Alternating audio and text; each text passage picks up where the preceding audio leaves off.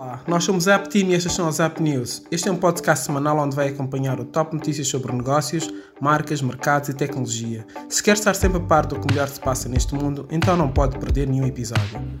Bem-vindos a mais um Up News da semana. O meu nome é Kátia Cardoso e este conteúdo é da exclusiva responsabilidade da Digital Up. O mês de março está quase a chegar ao fim e por isso estamos de volta com mais notícias. Começamos com uma notícia menos positiva. Portugal é o segundo país do mundo com mais vítimas de phishing.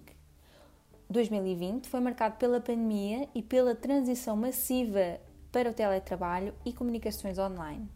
E tudo isto se refletiu nas estatísticas de ataques por spam e phishing em todo o mundo. Segundo a Kaspersky, Portugal foi um dos países que mais sofreu com este tipo de ciberataque, aparecendo em segundo lugar no top dos 10 países com mais vítimas de phishing a nível global. A segunda notícia chega-nos de Lisboa. Está a chegar uma nova revista digital chamada Lisboa para Pessoas. A revista, fundada por Mário Rui André, está dividida nas secções Mobilidade, Vida, Novidades Especiais e Biblioteca, e as fontes da receita da Lisboa para Pessoas assentam em três áreas: contribuições mensais ou únicas dos leitores, as vendas da loja com merchandising da revista e a publicidade digital.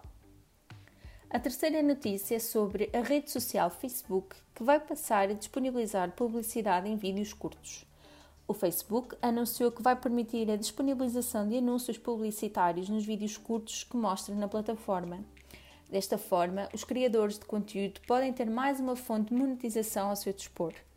O objetivo parece ser combater as apostas do Snapchat, que tem vindo a pagar um milhão de dólares por dia para quem produza vídeos virais para o Spotlight e o Twitter, que irá lançar em breve o Super Follows, uma modalidade que permite cobrar aos seguidores para terem acesso a conteúdos exclusivos.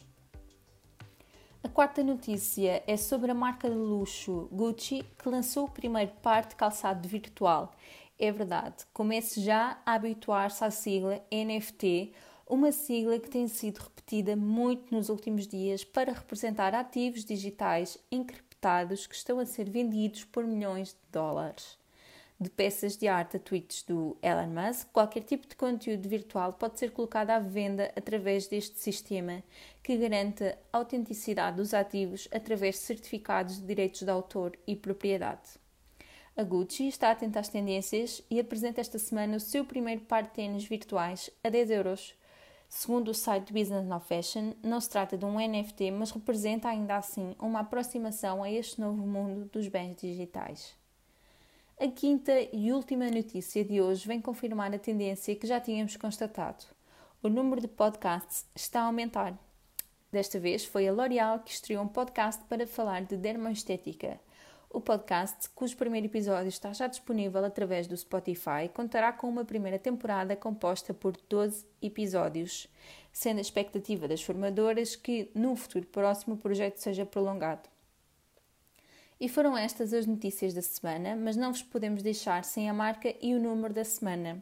A empresa inspiração desta semana é a Stripe, que está agora avaliada em 95 mil milhões de dólares, um valor recorde para uma startup da Silicon Valley.